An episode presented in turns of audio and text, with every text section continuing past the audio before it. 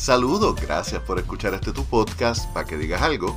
Conversaciones sobre arte, cultura y temas sociales traído ustedes gracias a Virriola en el Bypass de Ponce y a The Poets Passage, la casa de la poesía en el Viejo San Juan.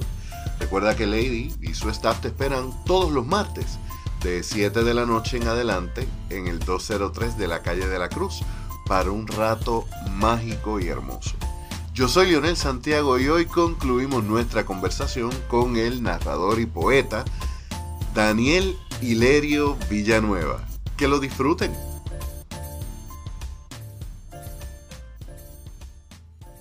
Esos eufemismos para las despedidas, ¿son muchas despedidas o es una despedida larga?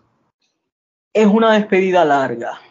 El libro tiene nombre y apellido, y fue un proceso largo, ¿verdad? Que de, muchos años, que yo creo que también se, se puede sentir en el libro, ¿verdad? O quizás no esté tan claro, pero para mí, obvio, es muy claro, ¿no? Hay una parte cuando del hombre bala que yo creo que está en el medio del libro, el cuento, eh, en adelante, ya ahí hay una especie de despojo. Y ahí entra un personaje, va adentrándose, que es la exorcista. La exorcista es, este personaje que empieza como a, sacar a, manera de vómito, este, de, resacas, de borracheras, empieza a sacar, a expurgar eh, esos demonios que quedaron antes. Eh, embargo, que tienes el médico y la exorcista. O sea, volvemos, el intelecto y el alma. Exactamente, sí. Esa dualidad que está aquí y al final no sé si se logra, ¿verdad? Este, porque el, libro termina en una nota que si no te molesta la, voy a leer, porque igual si que no te molesta el spoiler. No, ¿qué va? ¿Qué va? Si lo mejor está dentro. Esto es lo último. Al final es un epílogo que se llama Eufemismos para decir adiós y son como estratagemas. Un poco pensando en Schopenhauer también lanzó esto. Recuerdo sus ojos y mis ojos y un vacío. Recuerdo su voz y mi ausencia y su ausencia seguida. Recuerdo el pronunciar de un nombre como uñas deslizadas sobre pizarras de escuela y la certeza de saber dónde el exorcista guardaba sus demonios sin tener un alma a quien contarle. Decidí entonces dedicar un libro a ese conjuro, para que todas aquellas letras y palabras que desangré de mi brazo izquierdo quedaran reducidas a sonrisas de consolación y muecas indiferentes de no entendí o no me importa. Al final, ni demonios ni exorcistas velaban mi desvelo, y extrañé el escritorio que tiré para ser libre. Recordé que antes fumaba y que el teléfono solía timbrar. Sentí como los escalofríos asomaban mi terrible epifanía. Le temo más a la muerte ahora que no siento sus pasos. Pero todavía te escribo, porque pienso que aún no me despido como te mereces. Pero sé por experiencia que tus torpes malabares son solo eufemismos para decir adiós. Entonces, ahí hay una, incertidumbre, si se logró o no se logró eh, el exorcismo. y ahí va mi, mi próxima pregunta, porque las despedidas y más en las relaciones románticas son como los duelos. Primero, ningún duelo es lineal, ningún duelo es empezaste por la negación y terminaste la aceptación y se acabó, ¿no? Vas a, ir para adelante y para atrás. Pero también tiene unos periodos. Había un comediante que decía que cuando una pareja termina, en realidad tuvieron una, la mitad de la relación o una tercera parte terminando la relación en vez de... Y quería saber eso mismo, si es esa despedida, si fue final, si 10 años después todavía tendría otros adendums con esa misma persona, o si es que dejas esa puerta abierta, no con la esperanza, sino pues quizás una costumbre de que esa, de que esa despedida no se haya terminado. Ella, ella se fue mucho antes de que saliera, ¿no? Se publicara a la luz. Ahora lo que se mantiene es una especie de guerra fría, en donde ni se va ni se queda. Y a veces, pues, los mensajes de cumpleaños, eh, el compré tu libro y te lo dejo saber, el voy a llegar a la presentación y no llego, cosas así que, son como eh, la cicatriz que aunque pasaron muchos años, todavía si te tocan te da cosquillita. Sí, esa cuestión de que Cuando llueve, la rodilla te, va a doler. Exactamente. Tú sabes que el día está frío y duele. es eso, ¿no? Pero yo creo que así es con todo. ¿Sabes? No, no, no creo que seamos un, un cassette para borrar las cosas que pasaron y me formó, ¿no? Esa despedida. Bueno, coño, le escribió el libro, ¿cómo no me va a formar? Me formó de mm. muchas formas. Y no solo eso, yo también creo que, que a veces hay que hacer las paces con que no se dice adiós de la forma en que uno quiere decir adiós. te despido como te mereces. O como quisiera. Porque a veces no se merecen una despedida. Ahora bien, habiendo dicho eso, me imagino que ese fue un proceso, como tú mencionas, fue un proceso de dos partes. Número uno, cuando lo escribes, lo presentas. Pero entonces, diez años después, dice, lo voy a publicar.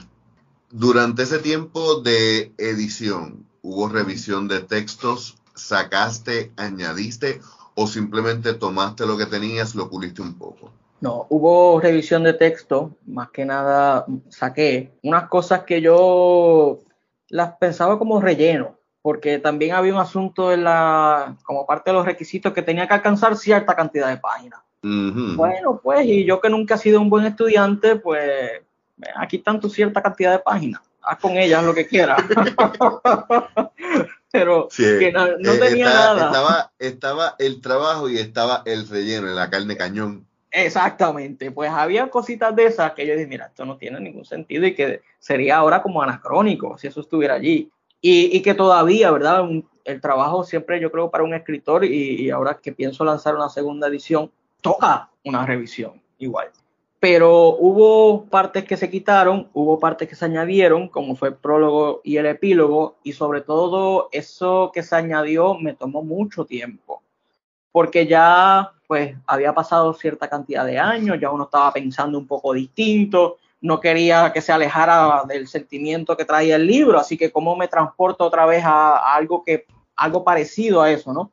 Eh, siguiendo esa, esa línea. Yo me tomó mucho, mucho tiempo y fue ahí cuando recurrí a cambiar un poco el estilo.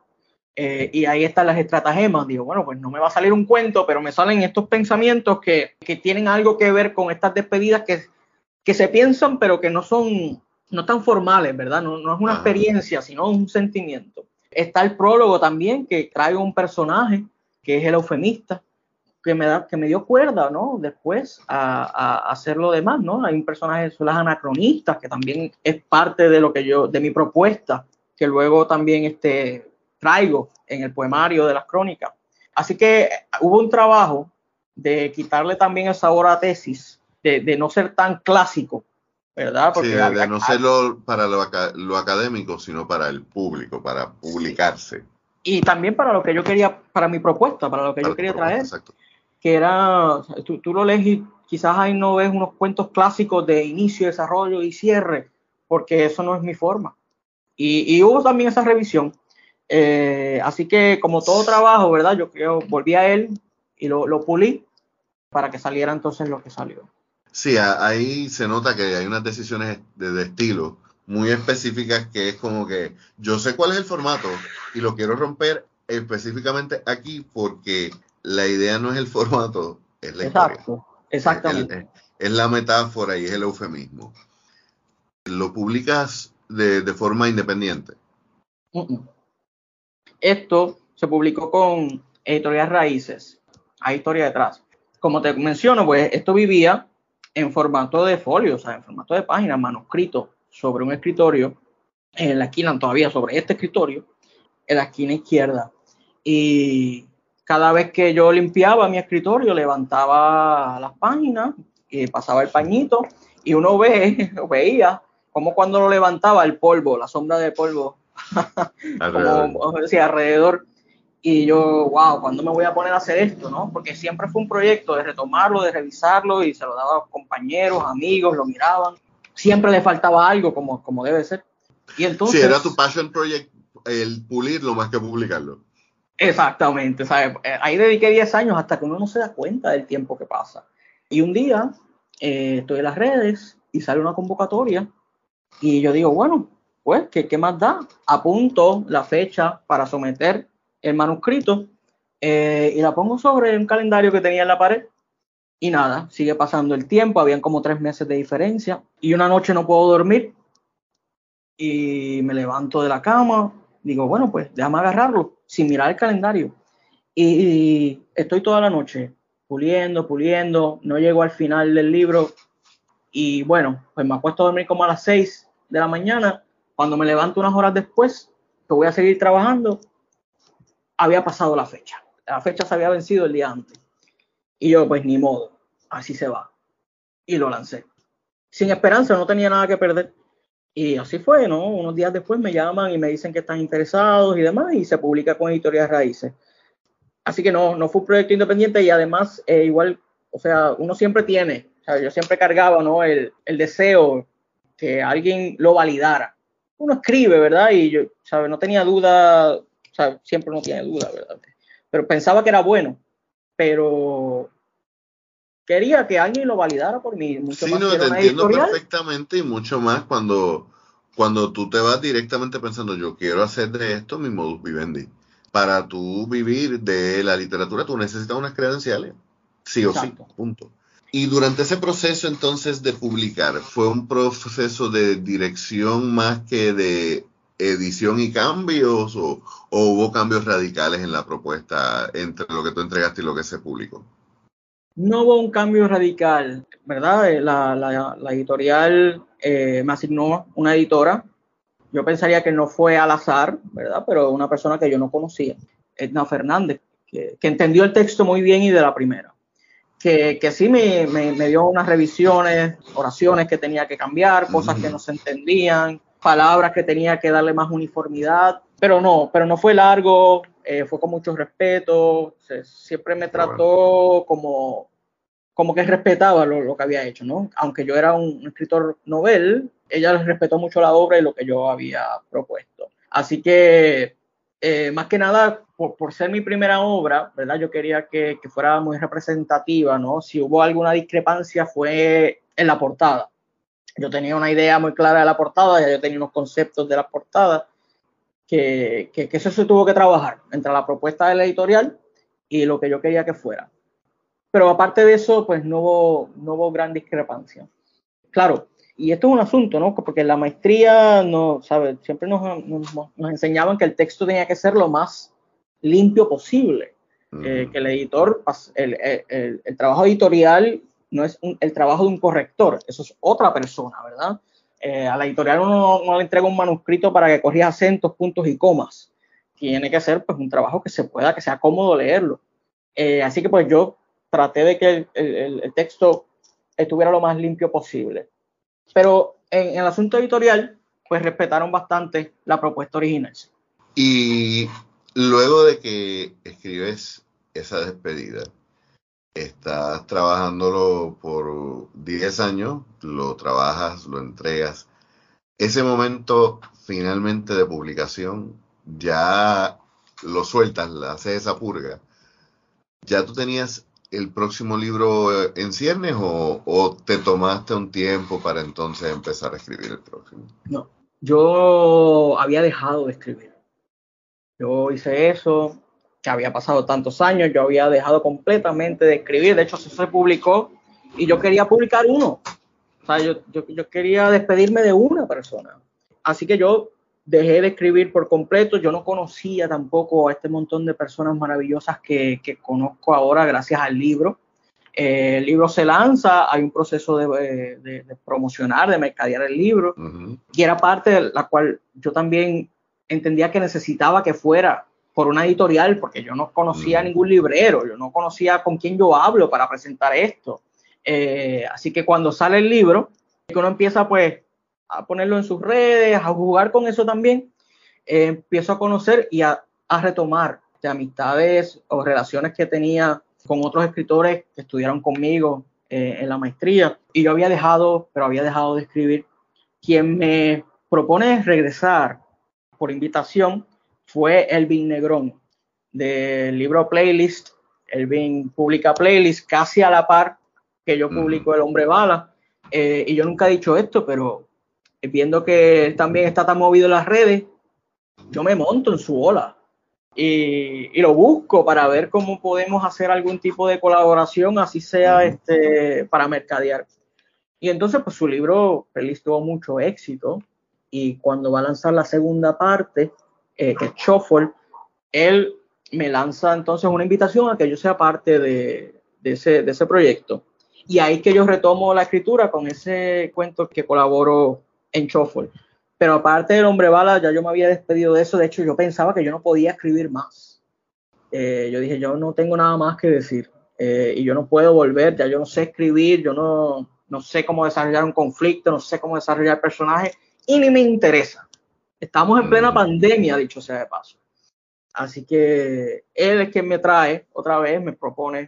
Y esta cosa es como un tatuaje. Una vez tú escribes un libro, eh, es como tu primer tatuaje. Tú quieres otro no sabes qué te vas a hacer, no sabes cuándo, no sabes cómo lo vas a pagar, pero quieres otro. Sí, literalmente. Como que ya esto sale después de que yo me lo haya hecho, pero sí, literalmente, o sea, cuando yo escucho a panas míos hablar de que van a publicar o de ideas que están trabajando, es literalmente como cuando yo escucho el de la máquina, porque yo quiero. Exacto. Y me lo habían dicho, claro, pero, pero no es lo mismo sentirlo, eh, ¿verdad? Este, y, eso me lanzó, empecé a volver a escribir, eh, y entonces también este asunto de, si eres o no poeta, decir que sí, que si no, eh, tú me sigues en Facebook, sabes que yo estoy constantemente escribiendo mm. babosadas, y pues me, da con, con, recoger lo que he escrito, con, y abundar un poquito más en esa etapa de las navidades donde había pasado otro, otro evento y entonces ahí eh, se forma Crónicas en Adelante. Y de ese libro vamos a hablar, pero antes quería preguntarte sobre tu proceso creativo, porque como de momento tú dices, yo no sé ya desarrollar un conflicto, yo no sé desarrollar un personaje, y no me interesaba, y yo que insisto que el bloqueo creativo no existe, yo creo que era, no era que que no supieras trabajarlo, era más bien que te faltaba la motivación. Siendo que ese libro, el primer libro es básicamente una purga, porque está sacando una situación muy personal y, que todavía, pues obviamente 10 años después, todavía tiene secuela. Entiendo porque tú dices, yo no creía que iba a tener otro libro, pero cuando ya entonces empiezas a escribir Crónicas en Aderal, mencionas que tú empiezas a recoger esas ideas sueltas que tenías en Facebook, tu poesía no es muy diferente a tu narrativa, en el sentido de que es bastante narrativa, es bastante, casi siempre en primera persona, estás hablándole a un tú en específico, tú no le hablas a un grupo, tú hablas a un individuo. Y va corriendo toda una serie de imágenes. Cuando tú te sientas a escribir un poema, tú tiras la idea y la vas rumiando, la vas rumiando en tu cabeza? ¿Cómo, cómo surge? Yo la, le voy dando vueltas en la cabeza. Hay veces, han habido muy pocas veces, en donde me llega una línea. Por ejemplo, hay un poema que dice, me dedico a esperarte. Eh, ahí yo estaba pensando mucho en la, en, mi profesión, ¿verdad? En, qué yo hago, porque a veces hasta yo tengo dudas sobre cuál es mi profesión, a qué yo me dedico, cuál es mi trabajo. Eh, y pues uno hace 20 cosas, ¿no? Eh, qué sé yo, uno tiene que pagar la renta, así que uno va y hace lo que uno tenga que hacer y uno vende sus destrezas, pero la realidad es que yo me dedico a esperar. Así que me llega eso solamente, ¿no? Eh, me dedico a esperarte, así, sin prisa.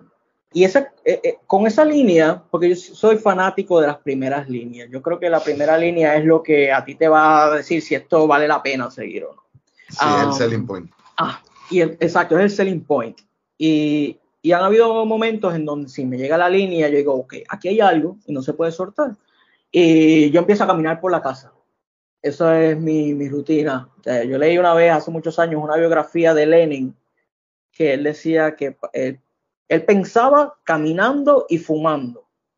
Hasta que la madre lo detuvo y le dijo, ven acá, ¿con qué tú estás comprando esos cigarrillos? Tú no trabajas. ¿Son con los chavos míos o los chavos tuyos?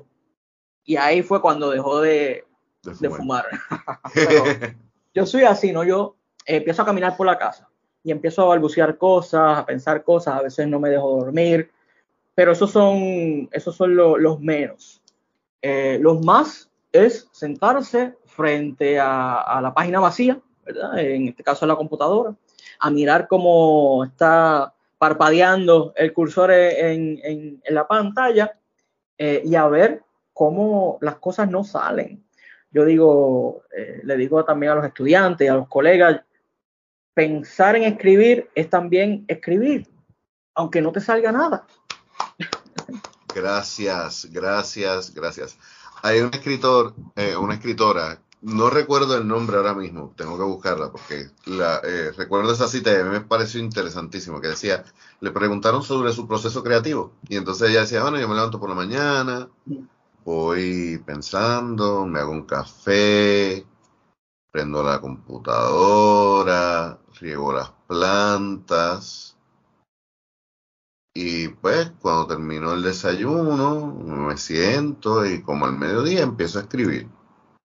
Y el tipo le dice, o sea que usted durante la mañana lo que hace es las cosas suyas. Dice, no, no, no, yo estoy haciendo la parte más importante. ¿El cual? Pensando. Claro.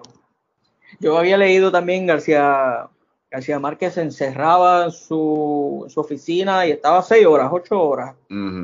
A veces no salía nada. Son seis horas ahí pensando. Pero me suscribo más a lo que acabas de decir, porque mi, mi, mi tema, mi poesía y mi narrativa está también pintada con la cotidianidad, con las cosas que uno hace, ¿sabes? Yo te tengo, sí, ¿sabes? Te estoy extrañando, te estoy pensando, ¿sabes? Estoy en la nostalgia, pero todo eso se da mientras estoy caminando al trabajo y, hacia el ponchador. Y todo eso se da también mientras estoy pagando el agua, mientras estoy haciendo la compra, mientras estoy fregando, porque ¿quién, quién, va, quién carajo va a hacer estas cosas? Las tengo que hacer yo y las hago mientras te pienso. Y yo creo que la cotidianidad, ¿verdad? También es parte de, de, mis temas, ¿no? De la temática que, que rodea la poesía, porque es, es, precisamente cuando me sale, ¿no? Y yo también riego las plantas, eh, paso el mapo, eh, lavo la bañera y el inodoro, y mientras hago esas trivialidades, eh, hay poesía dándome en la cabeza. De ese libro, entonces, Crónicas en Aderal, ¿qué tan realista es ese título? Totalmente realista. Totalmente realista. Totalmente realista. Yo estaba en Aderal cuando estaba escribiendo ese libro. Pues, y yo, y afloraron unos sentimientos. Los otros días, mira, hace bien poco, hace bien poco, estaba hablando de hace días. Estaba eh, en una entrevista y, alguien que yo no conozco me dice, mira, me llama mucho la atención porque, porque yo consumía Aderal cuando estaba en mis años de universidad. Entonces yo lo miro y él me mira. Y yo lo miro y él me mira. Y el silencio. Y al cabo me dice, no, pero responsablemente. Y yo lo miro y él me mira. Y nos quedamos mirando. y de pronto se va caminando como si no hubiera dicho la cosa. Eh, Porque me ¿verdad? Ajá. y yo, bueno, pues. Eh, pero te lo pregunto porque, primero, porque yo estoy considerando ir al psiquiatra y pedir a porque mi ADD, mi ADHD está intenso. Y pues llega un punto en la vida donde uno tiene que reconocer cuándo es manejable y cuándo no. Exacto. Pero me han dicho, es muy bueno para enfocarse, pero no necesariamente muy bueno para inspirarse. Claro que la experiencia de todo el mundo es distinta. Así que tenía esa curiosidad personal más que otra cosa. ¿Podrías compartir ese poema que estabas mencionando? Claro, claro. Sábado, 12 de febrero del 2022. Me dedico a esperarte así, sin prisa. Me dedico a repetir aquel martes de barras vacías cuando te dedicaste a remendar tu corazón con absenta y cocaína. Me dedico a esperar algún sábado de lluvia, alguna cuenta sin saldar. Me dedico a no saber tu nombre, ni dónde vives, ni cómo estás. A veces los imbéciles preguntan por ti. Yo me hago más pequeño, sonrío a mis adentros y lanzo una mueca de no sé qué para ser honesto, no creo que me crean. Me obligo a pensar que recuerdo tu vestido, el rojo, el negro o el marrón que seguramente no llevabas, pero te recuerdo mejor desnuda y sincera, arrepentida en la mañana, todavía en la cama, justo antes del café. Ya sé que no te importa, pero a cada bar le pongo tu nombre. ¿Qué sé yo? Algún nombre, el que sea. Algo que rime como tú, que huela a ti. Y si no te he llamado no es por no tener tu número. Eso es lo de menos. Eso lo consigo. Pero hay cosas que perdí en la pandemia, como el cine, los puteros y el valor. Ahora me dedico a esperarte, donde tú digas, cuando tú quieras. Pero si por golpe de suerte muero antes, recuerda las vidrieras del medievo, que aunque no tengan autor, siguen siendo arte. Mientras tanto, aquí se acaba el mundo y yo me dedico a esperarte. Ay, coño. El fatalismo a ti te da fuerte, mano. Me da, me da pesado. Bueno, y, y, en la pandemia también. Me da Ese pesado. referente me estuvo interesante. En la pandemia perdí muchas cosas y entre ellas el valor. Ese me dedico a esperarte. Me, me está bien en antítesis a la canción de, de Silvio, Ya no te espero. Que juego interesante ahí. Es, es un, es un ya no te espero, pero, pero, pero te espero. Sí, hay otro. Ya no hay te otro- espero porque no me queda más remedio. Exacto. Hay otro, hay otro poema que va por esa línea, dice. Eh, vamos a ver, este. Se llama Hasta ahí. Cuando me canse de esperar, te voy a esperar un ratito más. Pero ya, hasta ahí. Al menos que me canse en Navidad. Ahí te doy la ñapa, pero nada más. Al menos que sea una emergencia y me textees SOS o 911. Entonces te esperaría como un acto cívico. Pero pasado eso, ya. Cambio mi número, me mudo de ciudad y sigo con mi vida. Al menos que me digas que esta vez sí, que es verdad. Ahí te espero, pero en desconfianza. Mientras te preparo el cuarto y voy comprando el café que te gusta. Pero cuidado con no llegar, porque ahí sí que te corto por completo y me cambio hasta el nombre. Así que aprovecha ahora que te estoy esperando y no te hagas de rogar, porque cuando me canse de rogar, te voy a rogar un ratito más. Pero ya, hasta ahí, Hasta ahí. hasta ahí. Sí. Pero Que de hecho quizás es el hasta ahí. eh, por eso. Sino que me está bien curioso de ese, ese dar la milla extra. A veces, y, y uno que, que a veces tiene que tomar esa decisión de, de volver, volvemos a hacer que la despedida sea final, firme y completa. A veces uno dice, es que voy a dar la milla extra y nos sacan tantas millas extras sin, sin que uno se dé cuenta porque lo hacen paso a paso. sí. Total, total. Dentro de, de estos poemas, hay, hay- hay una tristeza, como te estaba diciendo, hay un existencialismo fatalista. Sin embargo, dentro de todo, aunque tú eres un tipo bastante contemplativo, eres un tipo de, un carácter bastante alegre, quizá ese cinismo de los 90 y de, de, de principios de los 2000 te, te ha contagiado muchísimo. Pero se sigue viendo también un sentido del humor bien peculiar en, los remarks, en, en, hay unos detallitos eh, en tu poesía, como por ejemplo, tú sabes que son cosas que a mí me dan risa porque mucho poeta serio no hubiese hecho la referencia a la cocaína, por ejemplo. Que yo sé que puede ser biográfico o no, el punto es hacer esa mención para que la gente como que, güey. ¿cómo, ¿cómo ha sido ese balance entre voy a ser honesto, voy a ser, incluso con mis metáforas, no voy a esconderme y tampoco voy a perder mi sentido del humor, pero lo estoy viendo todo desde un punto de vista bien oscuro. O sea, yo, a mí me encantó es uno- una línea que tú tienes porque yo tengo un poema, por ahí está, no lo he publicado, que, que lo que dice eso, como que yo estoy esperando compañera para el fin del mundo. Y tú tienes ese fatalismo de que el mundo se va, se va a morir, pero yo necesito un amor que esté al lado mío cuando el asteroide caiga. Claro. Sigues buscando en tu poesía esa misma sensibilidad que estabas hablando de la narrativa.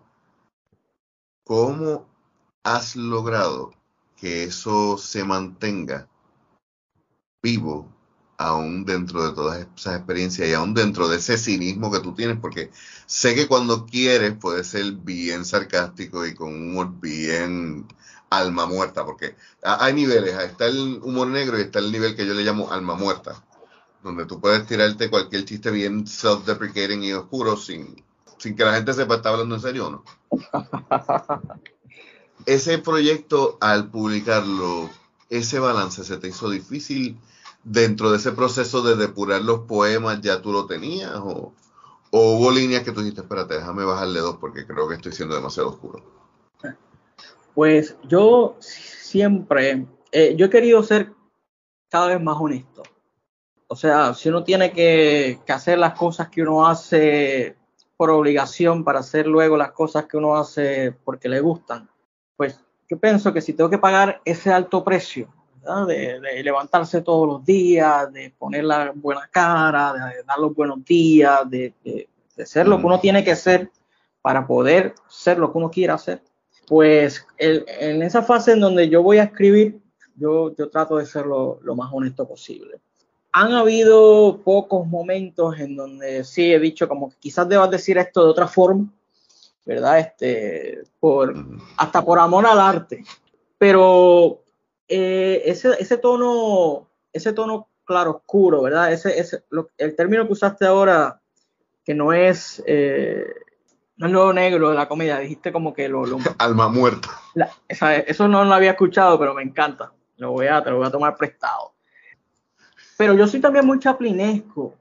Eh, a mí me gusta lo que es tragicómico, ¿sabes? Yo creo que ese es también un poquito mi, mi estilo y mi tono. Y también, o sea, hay un asunto dentro de, la pérdida que uno logra mirar hacia atrás y pues que es gracioso, ¿ah? que es lo que uno aprende, ¿verdad? Y, me gusta que sea lúdico. Eh, por eso también uso mucho los diminutivos, porque dan como un sentido de juego, eh, de tus ojitos, de, tu, estas cositas que, que, dan un sentido lúdico a la historia y al poema, porque al final del día, pues esto es una broma, ¿sabes? Estamos aquí en un destello y, somos un chiste malo. Así que yo creo que no se aleja del existencialismo, ¿no? De ese sentido existencial, pensar que lo más trágico que nos puede pasar sigue siendo una mala broma. Y a un poco, un poco darle una chispita, porque yo soy así, ¿no? Eh, yo, yo, yo puedo ser muy, muy, muy oscuro, pero también puedo reconocer que dentro de mi oscuridad, chicos, por Dios, no, somos nada.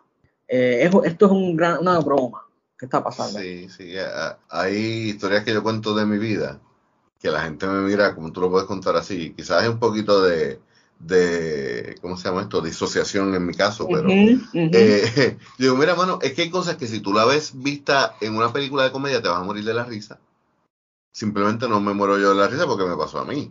Claro. But it's objectively funny. A mí, me, a mí me parece fascinante, por ejemplo, en el cine, como tú tienes un libreto y un director te coge el libreto y te lo hace una comedia y otro director te lo hace una historia de terror. Eso a mí me parece maravilloso. Y va por un poco por esa línea. Yo de vez en cuando me, me pasó. Yo tengo en mi cabeza muchos ejercicios para no perder la creatividad. Y uno de ellos es, por ejemplo, el reimaginarme películas, pero con otro, con otro filtro. Y entonces, por ejemplo, yo no sé si tú te acuerdas, hay una película que se llama What About Bob.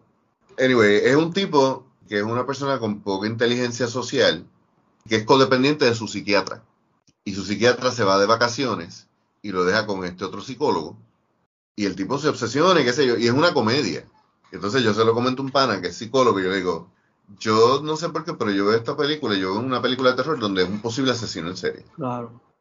Lo mismo con The Cable Guy, por ejemplo, no sé si te acuerdas de claro. o sea, yo vi esa película y yo no, yo no la encontré graciosa. Yo no, la encontraba, para mí esa es bien interesante. total. para mí eso era un asesino en serie lo más seguro. Hasta la portada es tenebrosa. sí, sí. Eh, pero es cierto, todo es como, como tú lo percibes y como tú lo recuentas también. Ya vamos cerrando y gracias, ¿verdad?, por todo este tiempo que hemos pasado. Quisiera también hacerte dos o tres preguntitas más sobre el Crónicas en Aderal. Ese poemario lo escribes, tú empiezas a escribirlo después del tiempo de la pandemia. Este proyecto lo trabajas y estabas haciendo unas presentaciones que se llamaron, eh, digo porque eh, nota, obviamente esto sale después de las presentaciones. Una gira sin Tigo. Una gira sin Tigo es el, nombre de la gira, ¿verdad? Del book tour, donde me acompaña un, catálogo de, poetas que he tenido el lujo de compartir y de conocer después del Hombre Bala, eh, durante también el proceso de, escritura de crónicas en general, poetas y narradores, ¿verdad? Aquí la, la editora quien hizo el libro, ¿verdad? Como, como producto fue Evelyn Velázquez, que es también la editora de, Playlist, de Shuffle, quien se ha dedicado también a una, una, gestión editorial para escritores independientes, eh, muy hermosa y muy, muy atenta al detalle. Pero ahí me van a acompañar, además de Evelyn Velázquez, Elvin Negrón, Diana Faris, eh, Damaris Rivera, Blanca Transparente, bueno, eh, Eduardo Rodríguez, un sinnúmero de, poetas que me han hecho el favor de mirar la obra, de escoger un poema, de poder este, interpretarlo y, pues también compartir con nosotros ese día, porque me parece que el trabajo de la comunidad que hemos estado haciendo es importante y presentar el libro en sociedad sin la sociedad que me ha acompañado por estos años es como hacer una fiesta de cumpleaños y no invitar a nadie. Y es increíble también, es necesario reconocer que incluso cuando, cuando se publica de forma independiente, siempre hay un montón de panas y siempre hay un montón de colaboradores y, compañeros y compañeras que te dan la mano y que tienen que es reconocerlo. Bueno, y bueno, y además es, sí, claro, es presentación virtual y van a haber actividades, presencial, pero van a haber también actividades virtuales. Y es cosa de, no, no, es nada de torre de marfil, ¿verdad? Es cosa de compartir, quien se quede, después vamos a comer y a darnos un par de palos por allí para compartir, porque yo creo que eso es más importante que, que publicar, que hacer cualquier otra cosa, es pasarla bien y hacer comunidad. No, definitivamente, yo creo que es bien importante el reconocer que las conexiones son importantes por eso mismo, por, porque somos una comunidad, porque no estamos desconectados y porque mientras más nos unamos, más podemos hacer. Por último, ¿qué diferencia sientes en el proceso de haber escrito y publicado El hombre bala y el proceso de escribir y publicar Crónicas en Adelante? Bueno, pues la, publicación independiente es para, en mi caso, ¿no? Que, ya tuve la experiencia del hombre bala, que ya conozco este montón de personas que, me apoyan, que me dan su, su, pues, su trabajo también, ¿no? Eh, el trabajo la, publicación independiente tiene todo, saber, el, autor, el escritor, el poeta, mantiene el control. Mantiene el control del trabajo creativo, pero también el control de lo que se hace con su obra, de cómo se mercadea, de los ingresos, de las ventas. La responsabilidad también. La responsabilidad también, el conocimiento, ¿verdad? La transparencia, y uno tiene que ser responsable con uno mismo, ¿no? Tú estás ahora si lo quieres llevar a las librerías, pues sabes que eso es dinero. Eh, no es que te vas a tomar lo que hayas vendido y lo vas a desaparecer, no. También hay una, hay una responsabilidad, pero es, a mí me ha traído más satisfacción por el hecho de que tengo más control, de que no tengo que esperar que alguien me diga en qué etapa está, eh, de que lo estoy trabajando con amigos que tengo la confianza de que ellos me digan lo que funciona, lo que no funciona, de yo hacerle preguntas y saber que estoy recibiendo una respuesta honesta. No es que he tenido mala experiencia, ¿verdad? Con la editorial, porque de hecho no, en, mi caso fue una excelente experiencia, era lo que yo pensaba. es otra cosa, es otra... Sí, es, y, es ahora conociendo definitivamente, y creo que lo hiciste correcto. Yo lo hice al revés. Mi primer libro lo publiqué independiente, el segundo lo publiqué con La Maruca. Y el haber trabajado primero con la editorial te da un montón de conocimiento y de herramientas que tú puedes implementar cuando ya vayas a publicar de forma independiente. Y que yo desconocía, de nuevo, o sea, yo desconocía las librerías, dónde estaban y quiénes eran los puntos de contacto. desconocía todo que ver con, con Amazon y cómo se vende y cómo se publica y dónde va. Eso era un desconocimiento total. Y ahora, con esa experiencia, pues me siento más confiado, ¿no? De lanzar un producto en donde yo lo pueda manejar.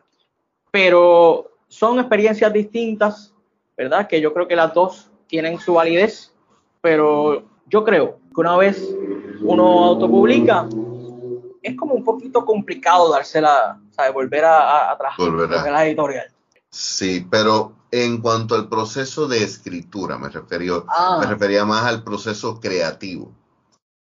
Bueno, entre la narrativa y la poesía, o entre la publicación y la autopublicación. Entre, bueno, ambas cosas, porque entre escribir El Hombre Bala Ujú. y escribir Crónicas en Aderal. Obviamente, Crónicas en Aderal es una cuestión más orgánica, creo que El Hombre Bala es algo más académico, podría decirse, por lo cual tiene que haber sido un proceso muy distinto. Sí. Para mí, Crónicas en Aderal fluyó mucho más rápido.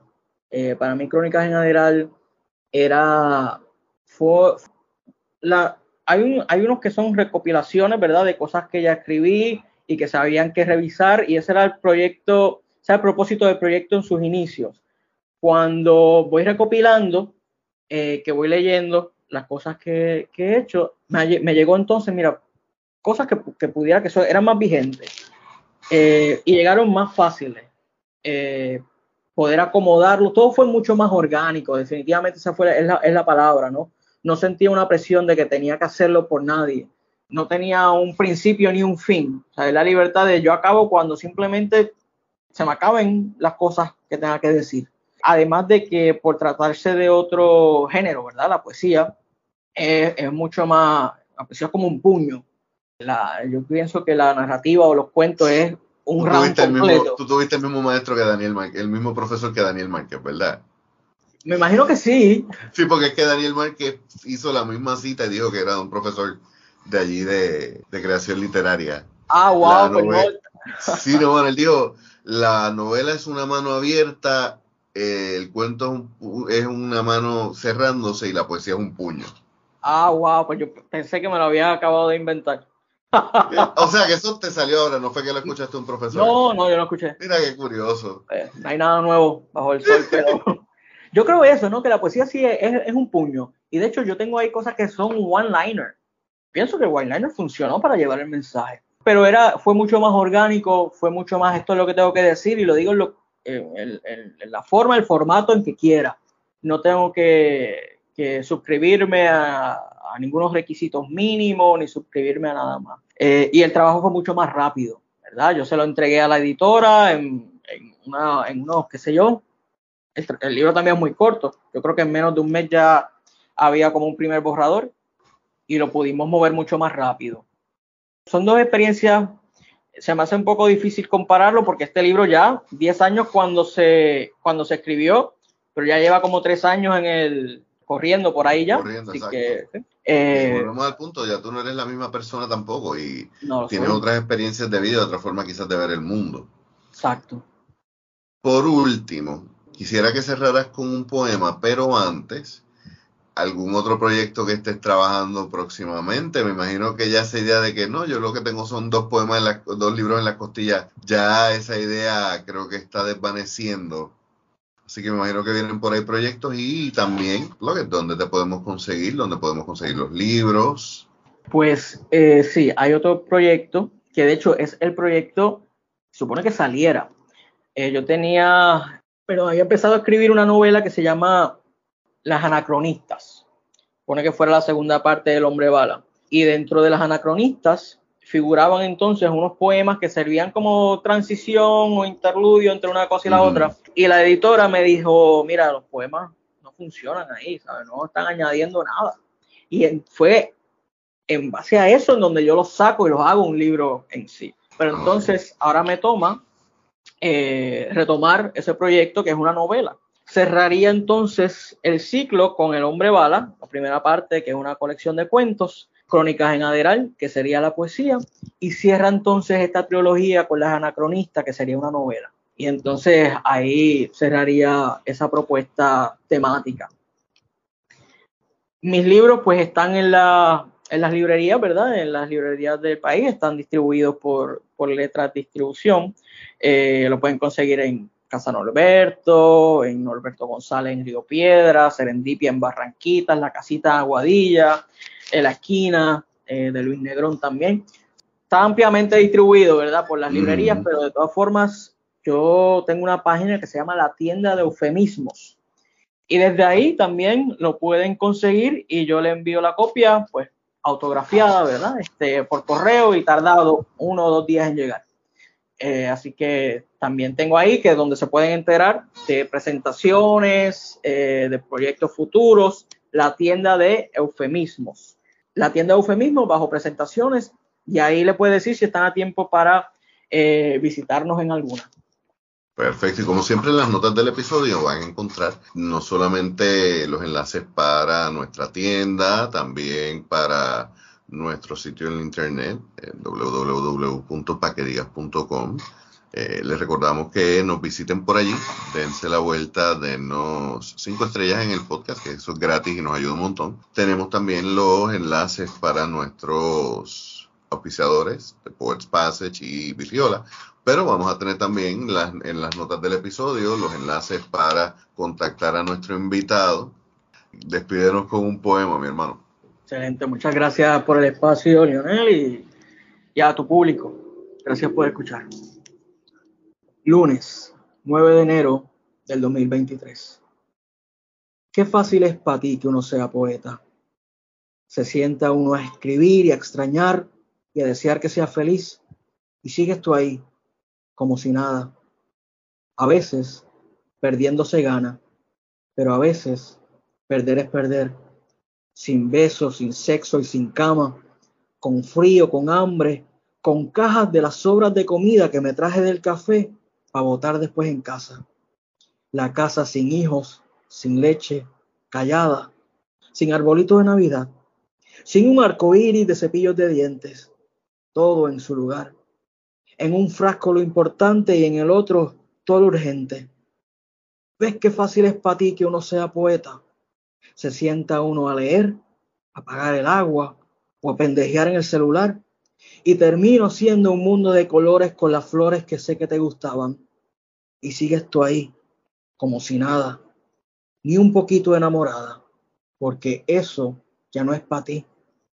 Ahora, ni tan hombre ni tan bala, o quizás más lo segundo que lo primero, porque dices que mis versos doy al mundo tuyo, el yo sin tigo, el yo sinmigo, el vamos a hablar y el como amigos. Y te presto mi abrigo y me llevas a comer. Hasta sales a comprarme el libro, sacas el billete de tu cartera y yo te lo regalo. Qué fácil es para ti que uno sea poeta. Se sienta uno para atrás se peina uno el bigote y se dobla la solapa del sombrero. Enciendo un cigarrillo, me enderezo las gafas de sol y espero unos minutos a que todo me haga efecto. Ay, sí. Qué fácil es para ti. Ay. Bueno, mi gente, gracias por acompañarnos en esta conversación. Daniel, gracias por este tiempo con nosotros. Esperamos tenerte próximamente en uno de nuestros eventos también. Y como siempre, mi nombre es Leonel Santiago. Gracias por escucharnos y nos escuchamos la semana que viene.